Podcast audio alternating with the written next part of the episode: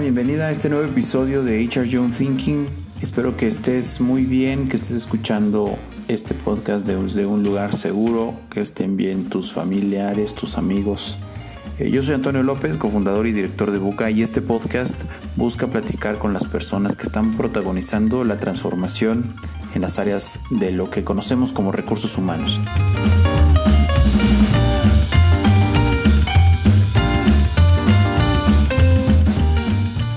Día de hoy no es la excepción, platico con Regina Atié.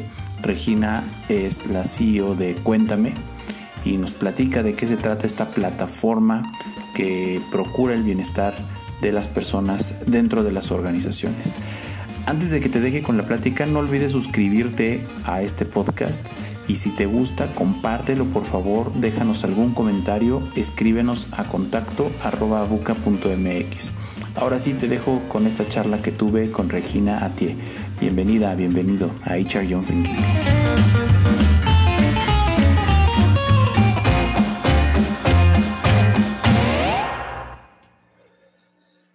Hola Regina, nos da muchísimo gusto tenerte aquí en HR Young Thinking. Ya desde hace eh, varios meses tenía, tenía mucho interés en que nos acompañaras. Finalmente lo pudimos concretar y te agradezco muchísimo que estés aquí con nosotros. ¿Cómo estás el día de hoy? Muy bien, gracias. Y tú, Antonio, gracias por la invitación. Es un placer estar aquí en tu podcast. Muchas gracias. Muy bien, también este, muy contentos de que nos acompañes, muy contentos de, de tenerte aquí con nosotros el día de hoy. Eh, me ha llamado mucho la atención lo que has hecho en Cuéntame. Me ha llamado muchísimo la atención la respuesta que, que las empresas han tenido pues a la importancia que le dan ahora al tema de la salud emocional, del bienestar emocional. Como sabes, en Buca, pues no podemos desprendernos de poner al empleado en el centro como persona o poner a la persona en el centro, no podríamos desentendernos de la importancia que tiene la salud mental. Entonces nos da muchísimo gusto pues lo que tú estás haciendo y creemos que, que, que somos una comunidad de alguna forma de, personas que estamos empujando este tipo de temas. Y por eso nos interesaba tanto platicar contigo el día de hoy. Quisiera un poco empezar este episodio platicando eh, quién es Regina, cuál ha sido tu trayectoria hasta hasta cuéntame y tal vez nos detengamos ahí un poco en la historia del emprendimiento que, que, me parece fabulosa. Me parece, debo reconocerlo desde ahora, que es, no es propia de la industria del emprendimiento en, en áreas de recursos humanos, pero es bien disruptiva sí. y es algo que me gusta mucho pues, de, de la historia que, que, tú, que tú representas. Entonces, platícame primero, ¿quién es Regina? ¿Qué haces? ¿Y cómo llegaste hasta acá? Claro que sí, muchísimas gracias. Te, te cuento un poquito cómo es que surge Cuéntame, cómo es que surge toda esta historia ¿no? de, de emprendimiento que ahorita tenemos. Básicamente, hace cuatro años, eh, mi papá empezó a tener mucho dolor. Mi papá es del norte, mi papá es de, de Ciudad Juárez, ¿no? Entonces, este, empezó a tener mucho dolor de cuerpo. Eh, le, se le dificultaba muchas veces concentrarse. Había veces que ni siquiera quería ir a trabajar, ¿no? Mi papá es una persona, de verdad que es un, es un abogado que, que, siempre lo ves con una cara sonriente, ¿no? Que siempre está empujando para más, que siempre quiere dar más. Y para nosotros fue muy impactante hace cuatro años verlo así. Entonces empezamos a ir muy frecuente a hospitales y no entendíamos qué era lo que tenía, ¿no? Hasta que un doctor lo que nos, nos dijo es que lo que mi papá tenía era depresión. Uh -huh. Y entonces, pues para nosotros esa, esa palabra era como una palabra llena de tabús. No era, híjole, pues, ¿qué es la depresión? ¿No? ¿La depresión se quita o no? ¿La depresión es algo con lo que tiene que aprender a vivir mi papá o no? ¿No? Y entonces, a partir de ahí es que, eh, pues, me di a la tarea, yo junto con, con, la gente que lo queremos, ¿no? De investigar y de, y de realmente hacernos conscientes de, de lo que es la salud mental. Entonces, ahí es un poquito donde empieza como a surgir, surge de esta historia como muy personal. Y ahí es donde me empiezo a conectar con mis otros este, tres cofundadores, en donde cada uno va teniendo una historia muy propia, ¿no? Con, con, la salud mental, en donde las distintas situaciones de vida que cada uno de ellos también fueron afrontando, los trajo pues a, a darle la importancia en su vida a la salud mental. Entonces, ahí es un poco donde nosotros nos unimos, empezamos a hacer muchísima investigación al respecto y nos dimos cuenta de que en Latinoamérica, ¿no? En, todos los países hispanohablantes, el bienestar emocional, la salud mental es un tema muy tabú. ¿no? Es un tema del cual la gente no habla, no quiere hablar, les da miedo y, de pronto muchas veces incluso la pasan mal y no buscan ayuda, ¿no? Por el simple hecho de decir, yo, yo no soy débil, por ejemplo, ¿no? En cuanto a los hombres, yo como voy a, acudir por un apoyo emocional, yo no soy débil, yo soy, o sea, el hombre de la casa, ¿no? O de pronto las mujeres de decir, híjole, no, este, ¿qué van a pensar de mí si, si yo voy, ¿no? Entonces, esto es un poco eh, del por qué surge. Entonces, haciendo muchísima investigación, nos damos cuenta de que existían alternativas, pero que la gente muchas veces no las aprovechaba. ¿no? Por ejemplo, existía pues, la opción de ir a un consultorio eh, con un, con un eh, psiquiatra ¿no? o con un psicólogo a tener una atención este, psicológica. Sin embargo, muchas veces se dificultaba mucho por el tema de que los transportes, por ejemplo, en Ciudad de México es una locura. ¿no? Entonces, si de pronto tú estudias o trabajas y tienes que ir al psicólogo y tienes que cruzar toda la ciudad, este, pues ya, ya no lo logras y entonces abandonaste tu tratamiento, ¿no? También nos dimos cuenta de que otra de las razones por las cuales la gente no, acudía es porque el tratamiento muchas veces no lo podían cubrir, ¿no? no, no era pues una eh, decisión entre si no sé, realizar cualquier otra actividad o ir al psicólogo y como no existe una cultura alrededor de la salud mental, pues decían no, no tomarlo, no el apoyo. Entonces ahí es donde surge Cuéntame y empezamos a, también analizar a las empresas y empezamos a darnos cuenta de que el tema del el ausentismo, la rotación, la baja productividad está directamente relacionada a cómo la persona se siente dentro de la organización, cómo es que la persona siente lo que nosotros le llamamos, por ejemplo, la seguridad psicológica, ¿no? Que es eh, este entendimiento que tiene la persona en cuanto a que puede crecer, aportar e incluso desafiar el status quo dentro de su organización sin tener miedo a tener una consecuencia, no a que se burlen de la persona o a que este, lo rechacen del grupo. Entonces empezamos a, hacer estas dos conexiones de la parte individual de la persona y la parte de la organización. Y es en donde dijimos, tiene que haber una solución, ¿no? Que sea accesible para la gente, que la gente cuando lo vea se sienta a gusto al, al, entrar, ¿no? Se sienta a gusto a ver por su salud mental y que no necesariamente tenga que ser un apoyo psicológico, el cual es muy importante y es una base fundamental yo he acudido a varios tratamientos psicológicos y son, han sido claves en mi vida, pero puede ser que otras personas por su momento de vida o por, por su situación decidan mejor tomar una meditación, ¿no? Y entonces con esto reducir sus niveles de estrés o de ansiedad o en vez de eso acudir a un webinar y sentirse parte de una comunidad, que ahorita en pandemia es algo muy relevante, ¿no? O de pronto escuchar un podcast, ¿no? E informarse sobre ciertos temas de salud mental. Sí, sobre todo también, perdón que te interrumpa, para darle mayor contexto a la cultura, esta cultura que dices que es un tema que tiene muchos tabúes, etcétera, pues también el quitarle ese... Eh, lo vuelves mucho más accesible cuando le, le, le dejas de llamar terapia o tratamiento psicológico y lo acercas mucho más, ¿no? Exactamente, exactamente. Y el decir, oye, eh, ver por tu salud mental es hacer ejercicio. Ver por tu salud mental es aprender a balancear tu vida personal y tu trabajo. Ver por tu salud mental es aprender a poner límites, ¿no? Aprender a ser asertivo en la comunicación. Eso es ver por tu salud mental, ¿no?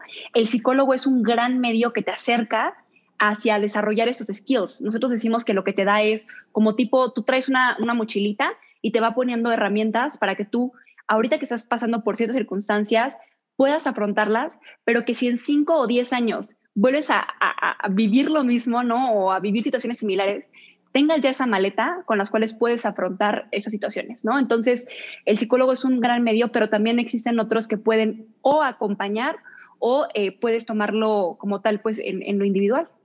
Oye, está muy interesante, tengo, tengo varios comentarios al respecto, pero el primero es, eh, fundas, cuéntame, hablas de tres, de otros tres socios, otros tres co-founders. Platígame un poquito cuál es tu, tu, como tu background, tu formación, qué hacías antes.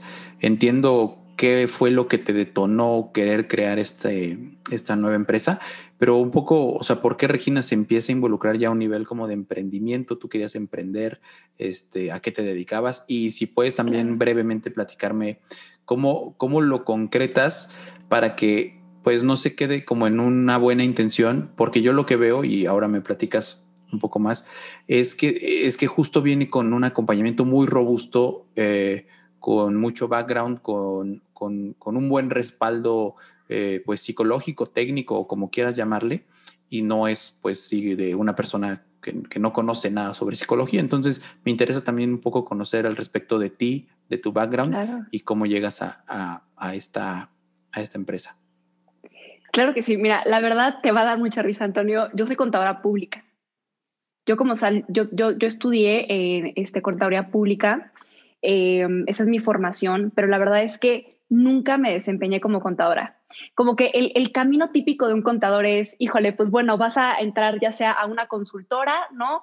Ya sea fiscal o financiera o de costos, y ahí te vas a desarrollar durante toda tu vida y probablemente vas a brincar entre una consultora y otra y listo. Eso es como un poquito como, como la historia, ¿no? Pero entonces dentro de la, pues todos los procesos que estuvimos viviendo eh, eh, en distintas herramientas que nos fueron brindando, por ejemplo, me fui a un bootcamp a, la Universidad de Washington de emprendimiento, ¿no? O sea, la verdad es que he tenido distintas oportunidades donde me pude acercar al, emprendimiento de, cierta forma hace unos cinco años, que empecé a darme cuenta, ¿no? De que había otras formas de poder generar un impacto, ¿no? Y había un tema que es lo que es el emprendimiento social, ¿no? Que es un emprendimiento en el cual lo que buscas es generar un impacto pero eso no necesariamente está peleado con generar ingresos, ¿no? Entonces ahí es un poquito donde nos fuimos este, perfilando nosotros y, bueno, como tal yo soy entonces contadora. ¿Cómo surge toda esta parte?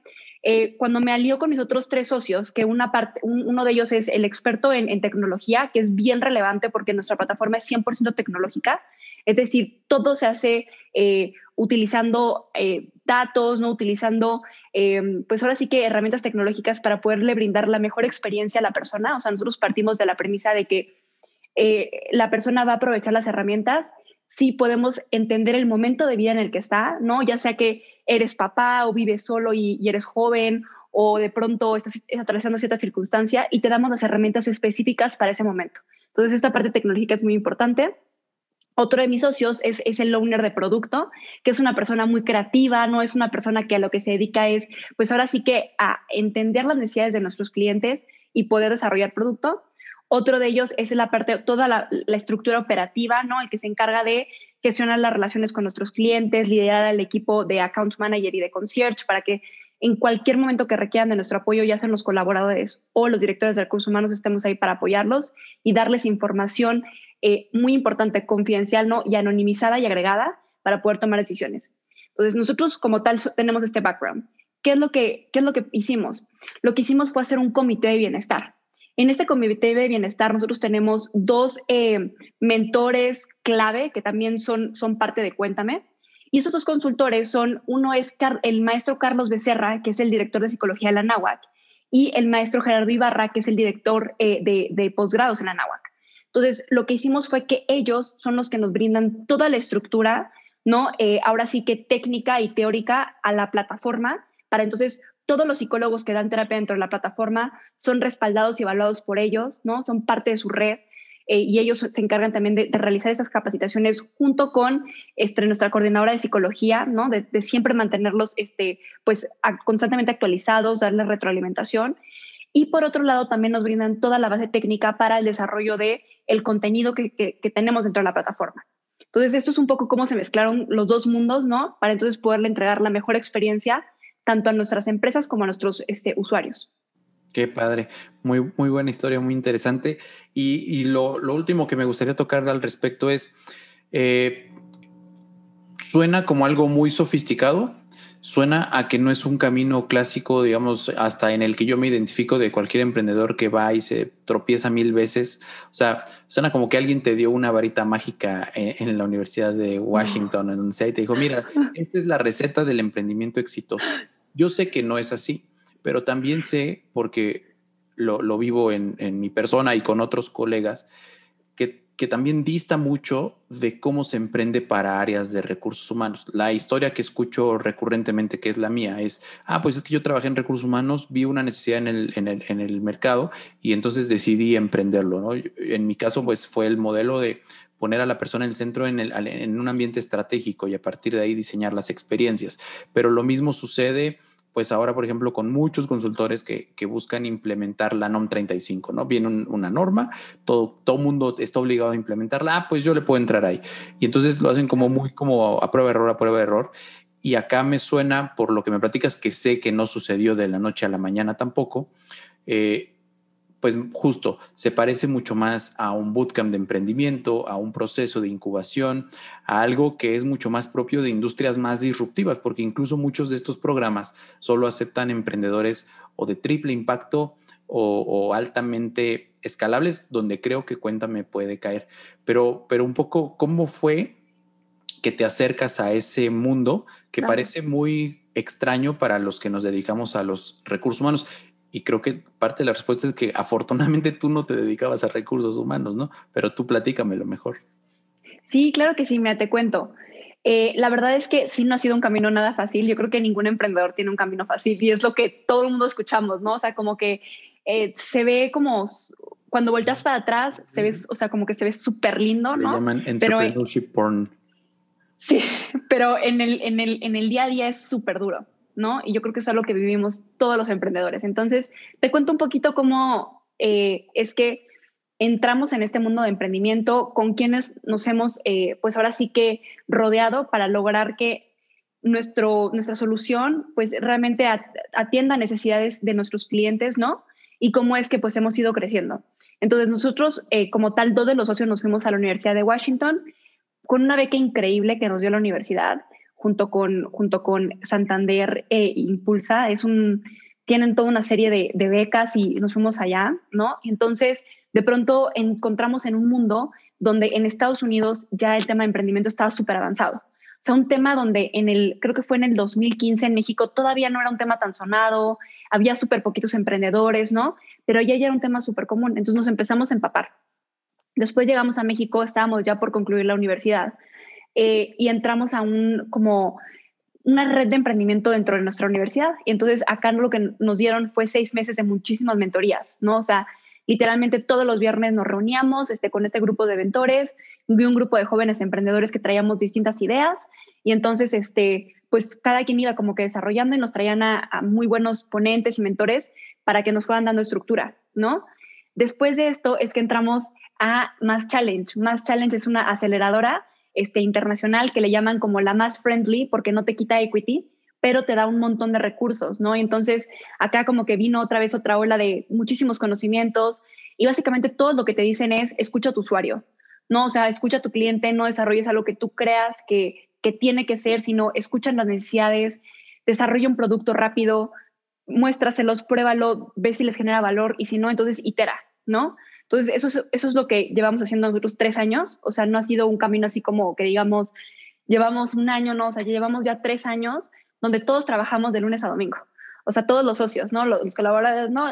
ellos sí trabajan de lunes a viernes, pero todos los socios llevamos tres años trabajando sábados y domingos, ¿no? Entonces, ha sido como mucho, como este ritmo, ¿no?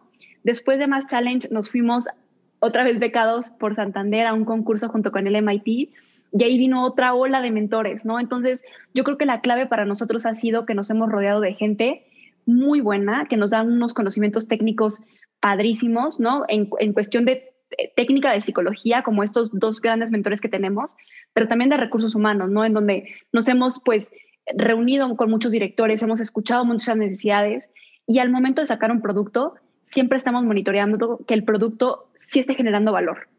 No, oye, esto, este, esta data que te estoy presentando a ti, director, ¿te genera valor, sí o no? siempre cuidando la confidencialidad de los usuarios, eso es algo súper importante. Nosotros nada más compartimos información agregada y despersonalizada a ningún nombre, ¿no? Pero entonces esto lo que permite es, por ejemplo, que dentro de las organizaciones podamos encontrar grupos vulnerables. Grupos, por ejemplo, ahorita dentro de la pandemia, lo que le llamamos working parents, ¿no? Que son los papás que están trabajando y que están teniendo un nivel de burnout altísimo y que algo muy fuerte es que la mayoría son mujeres. Y entonces ahora existe un gran riesgo porque mujeres salgan de trabajar durante la pandemia por cuestión de burnout, ¿no? Porque no están pudiendo eh, papás y mamás, ¿no? Poder eh, enseñarle a sus hijos, pero al mismo tiempo alcanzar las metas, ¿no? Entonces estamos poniendo en riesgo muchísimas cosas que las empresas vinieron trabajando, mucho tema de políticas de inclusión y diversidad, y que por un tema de pandemia, ¿no? Puede llegar a salir gran parte de la fuerza laboral que, aparte aporta muchísimo a, las organizaciones, ¿no? Entonces, eh, ahí es donde nosotros hemos estado como agregando valor en, encontrar estos grupos vulnerables, darles herramientas muy, muy específicas y entonces de esta forma, pues ser como estos aliados de los, estos partners, ¿no? De, de recursos humanos para que entonces su gente se sienta a gusto, su gente tenga, si la está pasando mal, pues tenga las herramientas para salir de esa situación, ¿no? Ha habido muchísimas muertes, ¿no? Ha habido muchísima pérdida. Y pues al fin y al cabo eso también lo traes al trabajo, porque somos personas íntegras. Entonces, poder apoyar a colaboradores que están pasándola muy mal, poder apoyar a, distintos grupos y de esta forma, pues que, como nosotros le decimos, y, y, era lo que estábamos platicando la otra vez este, contigo, que, que, que en eso estábamos como súper de acuerdo, que recursos humanos es ahorita la mano derecha del CEO. O sea, ese es el rol que está jugando actualmente recursos humanos y, esperemos ¿no? que con toda esta revolución que, está, que ha habido de la pandemia se mantenga como la mano derecha de recursos humanos post-COVID. Sí, y yo creo que eh, al nivel de bienestar emocional, pero a nivel estratégico, a nivel de toda la función, eh, acabas de tocar dos puntos muy interesantes. El primero es de tomar decisiones a través de data, de data agregada, de, de, ese análisis de información que te permita tomar decisiones.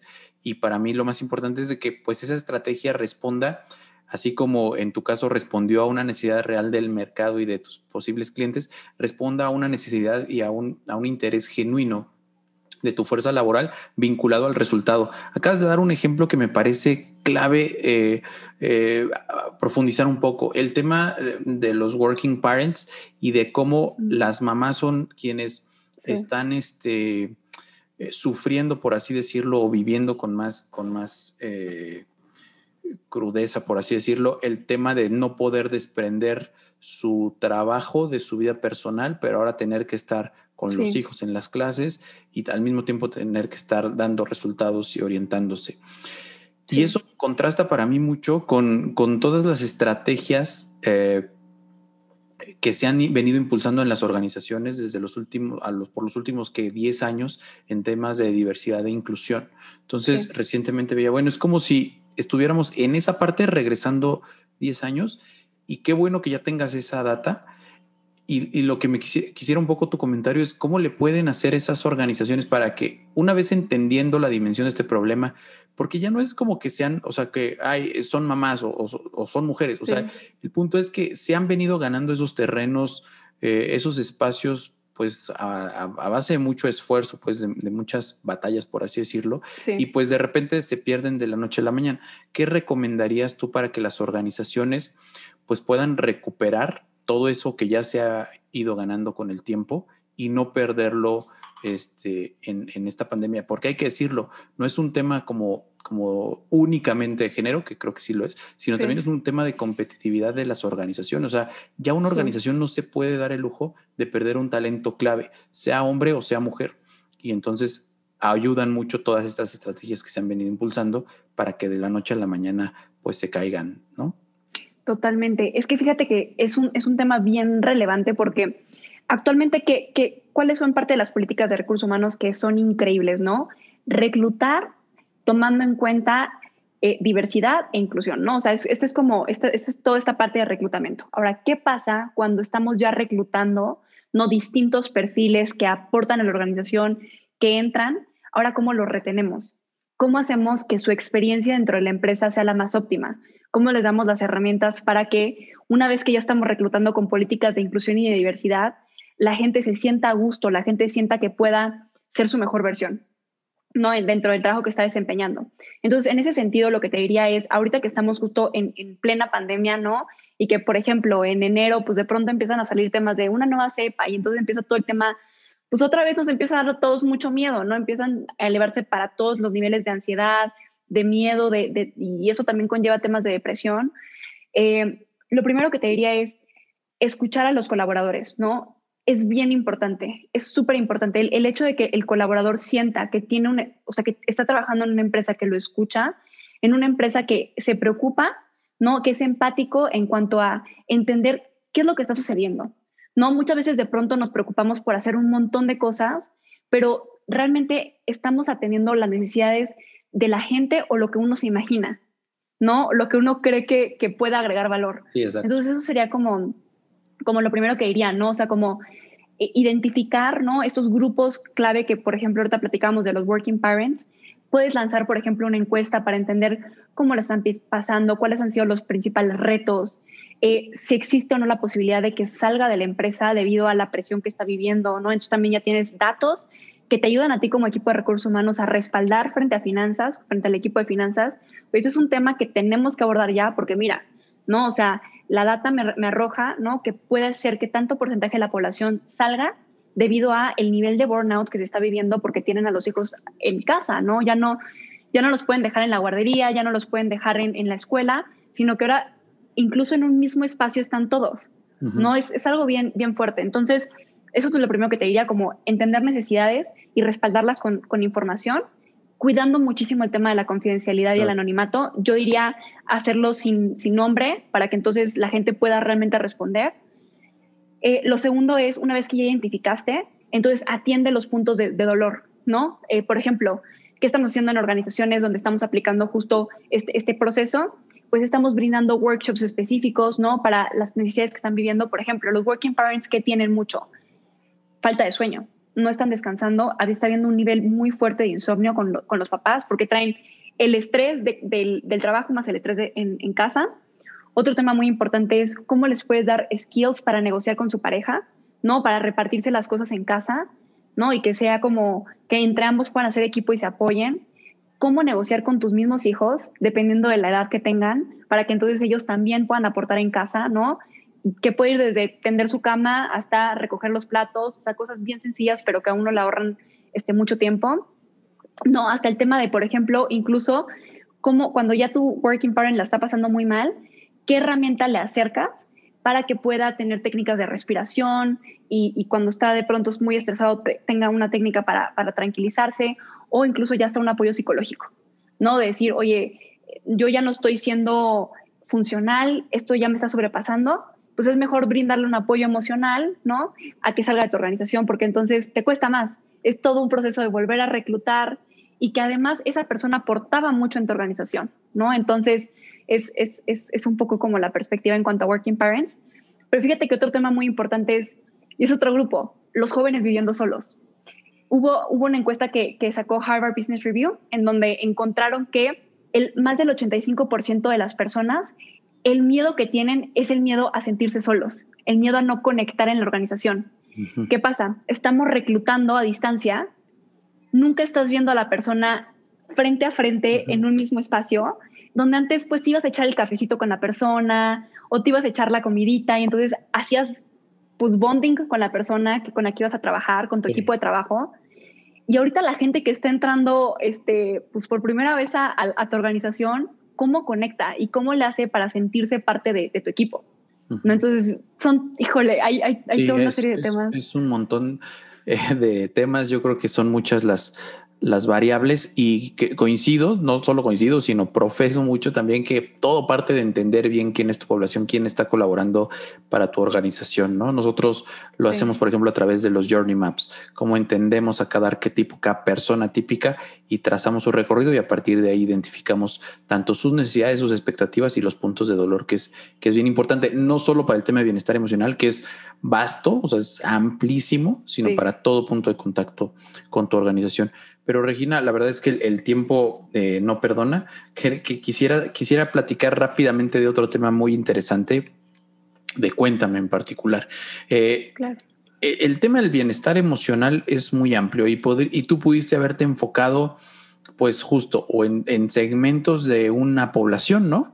O, o, o, bueno, una plataforma tan robusta, pero pero ¿cuál es la corresponsabilidad que crees que exista entre la persona y su bienestar del cual es responsable esa persona y la corresponsabilidad que tiene una empresa, una organización para la cual trabaja? Entiendo que hay como muchos elementos que inciden tanto en el desempeño de la organización, es decir, a la organización le importa tener a sus empleados eh, bien mentalmente, pues por, por algunos eh, factores, digamos, de productividad y de desempeño organizacional, pero también existe también una corresponsabilidad de, oye, pues si te tengo a ti, pues por lo menos que no te desgaste el propio trabajo que haces, o sea, que, porque hay una externalidad ahí implícita, pues, de, de, bueno, estás aquí, pues, porque te pago un cheque y todo, y tienes trabajo, dale gracias a Dios que tienes trabajo, pero pues también el propio trabajo va desgastando. Y entonces, ¿cómo fue que encontraste tú este match entre, bueno, vamos a enfocarnos en el, en el, bienestar emocional de las personas, pero a través de las organizaciones? Un poco platícanos qué, piensas al respecto, cómo lo identificaron ustedes y por qué están ahí como en, ese, en esa intersección entre la persona y a través de, de las organizaciones, o sea, B2B, pues, ¿no?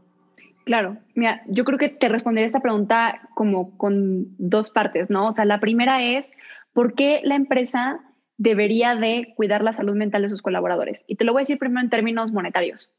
Una persona, por ejemplo, que tiene depresión, al año se va a ausentar aproximadamente 25 días. Eso ya te costó a ti como organización.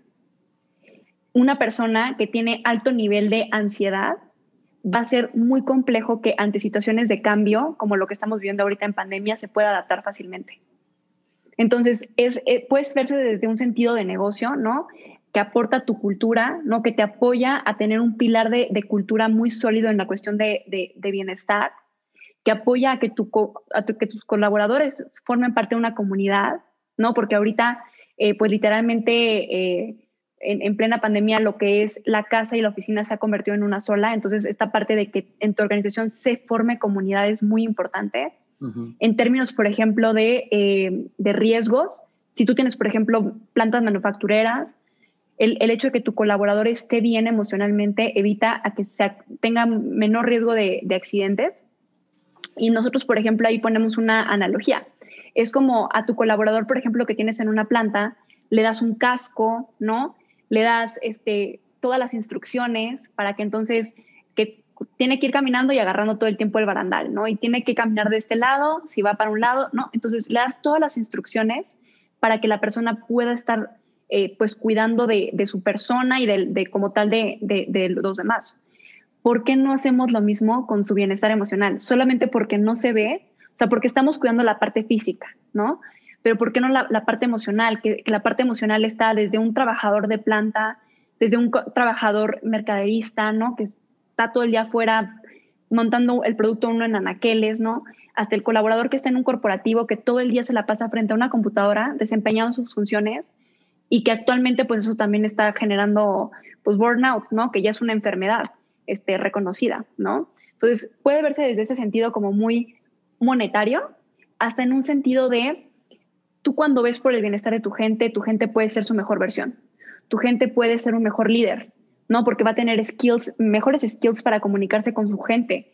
Va a tener mejores habilidades emocionales, ¿no? Inteligencia emocional para poder llevar a tu equipo a que alcance sus objetivos. Porque además puedes tener un pilar muy fuerte de salud y bienestar, ¿no? Y eso a ti como organización trae un montón de beneficios, ¿no? Entonces, eh, eh, se puede ver como desde esos dos sentidos. Y ahora, ¿por qué nosotros decidimos entrar a agregar valor en ese sentido por varias razones. Lo primero es porque nos encontramos que podíamos llegar a gente que de otra forma no hubiéramos llegado.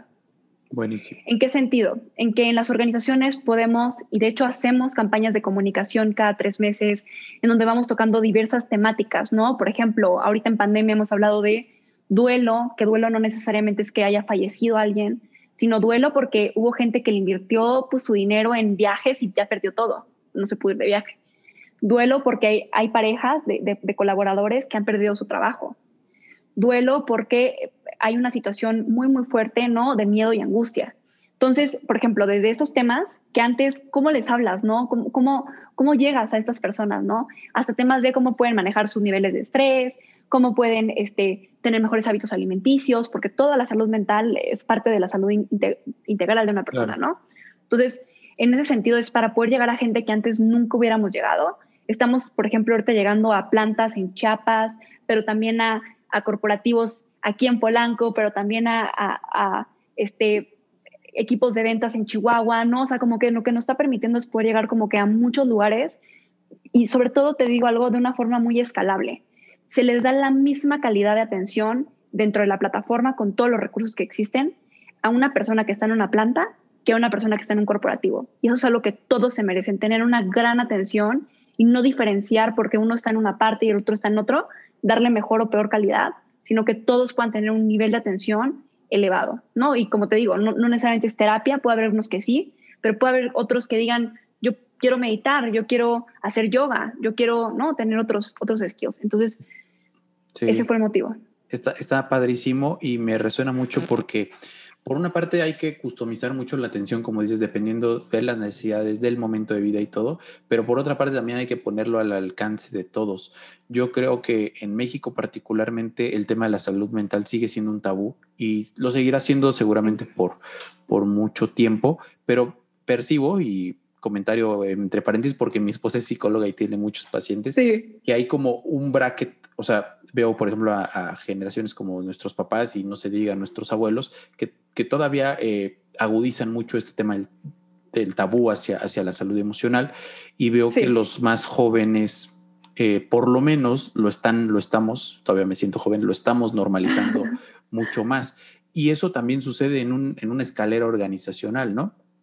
Es decir, lo que ustedes hacen es promover abiertamente para quien quiera pueda o no pueda eh, acceder a, esa, a, esos servicios, porque hay que decirlo, una terapia psicológica puede salir muy cara, aunque quieras eh, tenerla, no solamente cara en el sentido financiero, sino también en el sentido pues justo por el tema de la cultura y de los tabúes, en el tema de, ah, pues este, estás loco, ¿no? O, todas esas como barreras que, que, que, uno mismo se va poniendo y que también otras, otras este, personas te, van también poniendo sobre la mesa y me parece fundamental que lo hagas tan transversal y tan vertical, por así decirlo, en toda la organización, no solamente en distintas zonas geográficas, sino dentro de las propias organizaciones, a distintos niveles se viven muy distintas realidades y tratar de normalizarlo, tratar de poner el tema sobre la mesa, pues me parece pues fundamental. Yo, yo te felicito muchísimo por eso. Eh, sin duda, Regina, que, valdría la pena abordar cada uno de los temas en distintos episodios. Ojalá que no sea la última vez que, nos acompañes, pero para finalizar me gustaría un poco preguntarte dónde puede encontrar más información las personas que estén interesadas tal vez en llevar este tipo de servicios a sus empresas, dónde podrían acercarse a ti en lo personal para, pues no para terapia o para ayuda, pero, pero sí para, para orientación, para ver qué, qué pueden hacer. Este, platícanos un poquito de, de tus redes y dónde podemos encontrarte. Claro, mira, nos pueden encontrar en nuestra página de internet que es www.sicuéntame.com. Entonces ahí pueden dejar sus datos y con gusto los contactamos inmediatamente. Pero también les dejo mi correo personal por si alguien quiere platicar, ¿no? O ver de qué formas podemos agregarles valor. Mi correo es regina.atie, que es A-T-H-I-E, Tito, arroba sicuéntame.com. Entonces ahí nos pueden encontrar este, y con muchísimo gusto pues platicamos. Y gracias a ti por, por, el espacio, Antonio. De verdad ha sido un gusto enorme este, platicar contigo y pues ahora sí que formamos parte de la misma comunidad de recursos humanos y eso es algo increíble. Padrísimo, sí, el gusto fue todo mío, Regina. Muchísimas gracias y estamos en contacto. Gracias.